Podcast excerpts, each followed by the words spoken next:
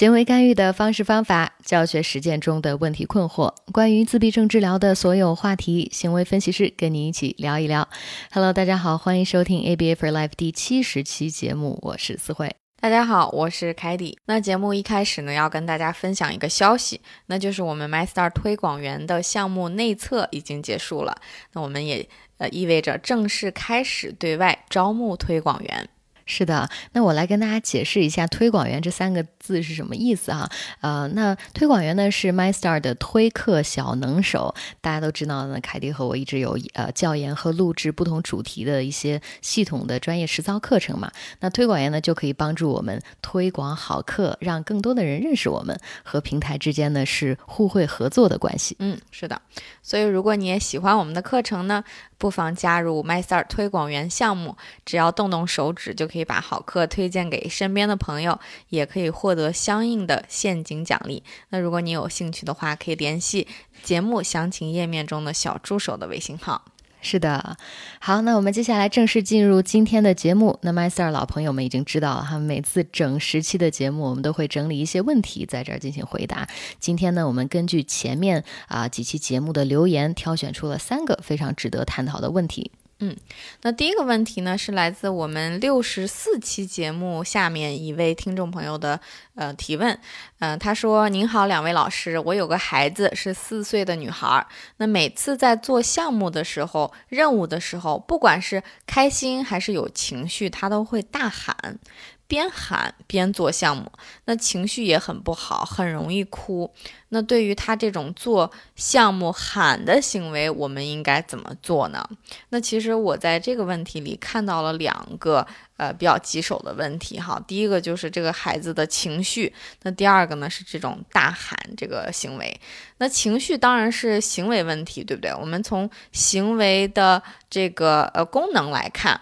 我们想一想，在问题的描述中，我们听到说，在做任务的时候很容易有这种情绪。那当然，这种情绪有可能是其他的功能，但一般在这个当有一些教学任务的时候，当上课的时候，我们想想最有可能的是哪一种功能呀？逃避，是不是就是逃避这种 功能？是的。那我经常告诉很多家长和老师，就是说逃避啊，其实不是孩子的错。其实有可能是我们老师在哪个方面没有做好，没有没有呃给够一些东西哈。所以在教任何技能开始之前，我们必须先要解决孩子逃避的这个问题。大家可以反思一下哈，如果你的学生也有逃避的问题，要反思一下，是不是你的课题太难了？是不是他做的时间太长了？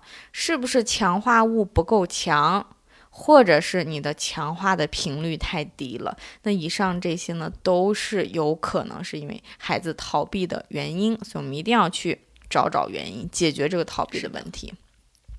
那第二个问题呢，就是孩子，嗯，大喊去回答问题。那换句话说，也就是小朋友，呃，可能音量控制。方面出了问题，是不是孩子不知道如何控制合适的音量？什么是合适的音量？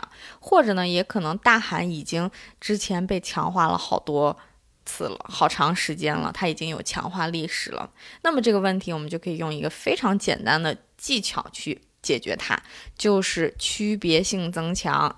那简单的说，我们在这里怎么用区别性增强呢？非常简单的，就是大喊的。这种答案我们不接受，辅助重来，小声说。那合适这种音量，小声说的这种，呃，回答呢，我们要大大方方的接受，而且一定要给予夸张的很大的一些反馈和强化，哈，老师的一些反应呀等等，所以给他们俩形成了区别性的增强。而且这个音量控制呢，我们一定可以拎出来练习。什么叫拎出来练习呢？就是故意找一些精熟的技能，我们去练习这个音音量。也就是醉翁之意不在酒，并不是给你复习精熟的这些技能呢，而是我借用这些精熟的技能去练习你音量的控制。那当然，音量控制还有其他很多方法，比如说用一些视觉支持呀，嗯，大老虎、小老虎这种视觉的支持，告诉孩子，嗯，你现在用的音量怎么样？或者图示呀，或者有甚至有些 A P P。就是你对着电脑，你对着手机说话，然后手机这个 A P P 里会给你显示你的声贝的大小，会用性图像的形式给你显示，这些都可以。所以呢，以上就是啊我们对这个问题的回答。好，嗯，那接下来呢，我来说第二个问题。这个呃是在六十一期节目当中有听众朋友提问说，想知道怎么设计强化计划表。强化计划表怎么从连续增强向间歇增强过渡？嗯，其实这是一个呃有点偏专业相关的这个问题哈。那在解释这个问题之前呢，我先来说一下什么是强化计划表。啊，用一个非常简单的比喻，我们去玩老虎机啊，去玩啊这些 这些呃嗯。游戏哈，不一会儿你就看到，哎，有人中奖了，哎，这边有人中奖，那边一个抓了好久没中奖的。那所以其实，嗯，不管是这种机器，还是抓娃娃机或者什么机，我我那天看了一个电视，上面说，呃，其实背后呢，嗯，其实跟你技术没什么关系啊。虽然说抓娃娃机看起来是你会抓，但是背后这个幕后黑手是其实已经系统设置好了，你每抓多少次，他就有一次特别有劲儿，就让你把那个东西抓起来。嗯，所以这个比喻可以放到。我们的孩子在做任务的时候，学生每做对多少个回合，我们给奖励呢？这就是强化计划表了。就是你自己定一下，有的时候是做对一个给一个，有的时候做对两个给一个奖励。那新任务如果是你刚刚学习的啊，那肯定是有难度了。那我们就以一比一的比例去强化，这也叫连续增强。因为新学的嘛，我就想你快点学会，密集一点，就像抓娃娃，你要没没抓过的话，我让你。抓一次就抓上来一个，抓一次抓，那你特开心是吧？就开开心心的就把这个就学会了。那如果这个技能已经在金属里面了，就已经学会了哈，那我们就要继续维持，我们就不能强化的这么频繁了，对不对？因为正常的生活当中，没有人蹲在你旁边，每次你做对了一件事就跳出来夸奖你，哎呀不错啊，怎么样？没有人这样啊，所以我们要让孩子适应更普通的、更自然的强化计划表。那但是过度的时候呢？千万不能，本来是一比一，结果吭哧一下变到十比一了。本来你你答对一个我奖励你，结果到后面一下子你答对十个题我可能才奖励。这样的话是不是孩子就不干了，对吧？这么长时间没有，我们怎么样可以过渡呢？我们要慢慢的哈，从一比一过渡到二比一试试，就是每回答对两次，我给你一次代币奖励或者其他的奖励哈。所以这个就是一个固定比率增强的 F 二。Two 就 F R 二，也就是每两次奖励一下，每两次奖励你。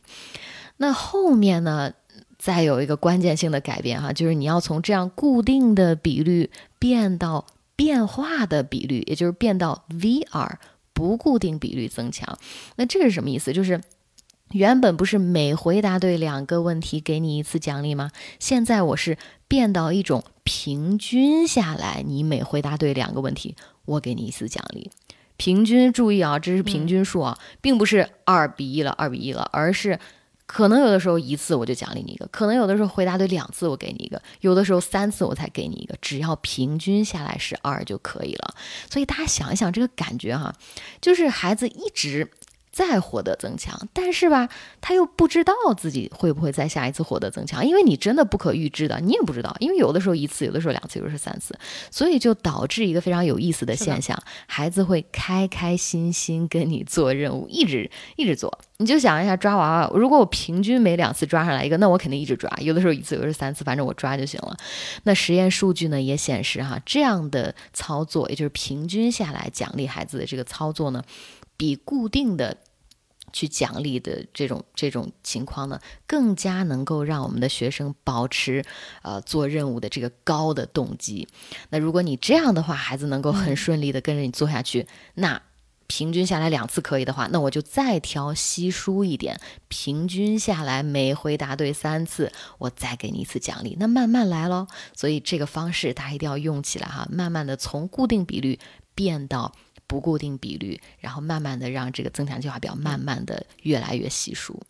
好，那这是我们以上第二个问题。那我们最后一个问题呢，是在二十六期底下的留言，有一位听众朋友问说：塑造和区别性增强这两个名词有什么区别？好吧，今天大家好像问很多这个专业相关的问题啊，这些名词都是我们整天 在学校里面学习的这名词。当然，这两个词我们也在 ABA 工作当中经常会用到，对吧？整天说塑造，整天说区别性增强。好，那我们就大概说一说啊。我觉得两个是有共同点的，塑造和区别性增强都想让孩子学会一个好行为，这没跑。那如果真的要讲的，我觉得我可能有点纠结他的理论啊。如果真的要纠结的话，我们来分析一下塑造呢，它其实是。分阶段的，比如说我们想教会一个啊孩子学会一句提要求的话，可能在一开始，因为他刚刚开始学嘛，你就让他说泡泡，哎，我就奖励你泡泡。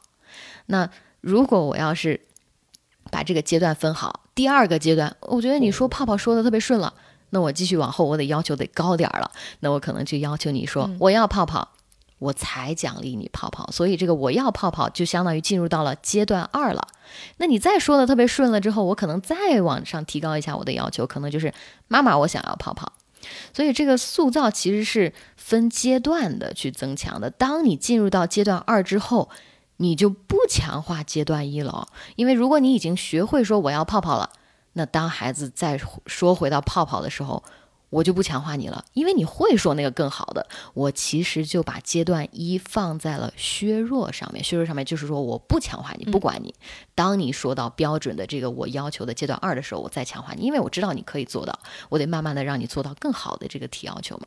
所以这个，嗯，这是一个例子。但是区别增强呢，就不分这种阶段哈，就是两个都会强化。不管你说泡泡，你说妈妈我要泡泡，我都强化你。只不过是我要区别对待，是吧？一个强化少一点点，一个给的多一点点，让孩子发现，哎，好像这个我说的越好，我得到的越多。其实这两二者都是帮助孩子就是学会一个好行为哈。嗯，是的，其实呃，从另外一个角度，我们可以总结一下，就是好像区别性增强它就是一个固定的一个小技巧，但是呢，塑造是更倾向好像是一个流程。一个程序这样这样的一个东西，所以在塑造这个流程这个程序中呢，我们用到区别性增强这个小技巧，对不对？嗯，哎，可以这样说的，是的，是的，从另一种角度可以这样子理解。好的，那今天呢，以上就是我们给大家回答的三个问题。那节目的最后，欢迎大家一键三连，点赞、好评、转发，让更多的人了解 ABA。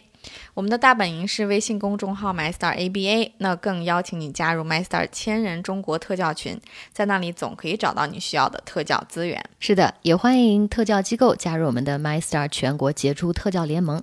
每个月呢，我和凯蒂都会为联盟成员开小灶，系统学习更多实操课程。那目前 MyStar 所有优秀的联盟单位，你可以在每一期播客节目详情页面当中找到我们的联盟地图，快去看看有没有你所在的城市吧。好的，本期节目就是这样，下。下期不见不散拜拜。拜拜。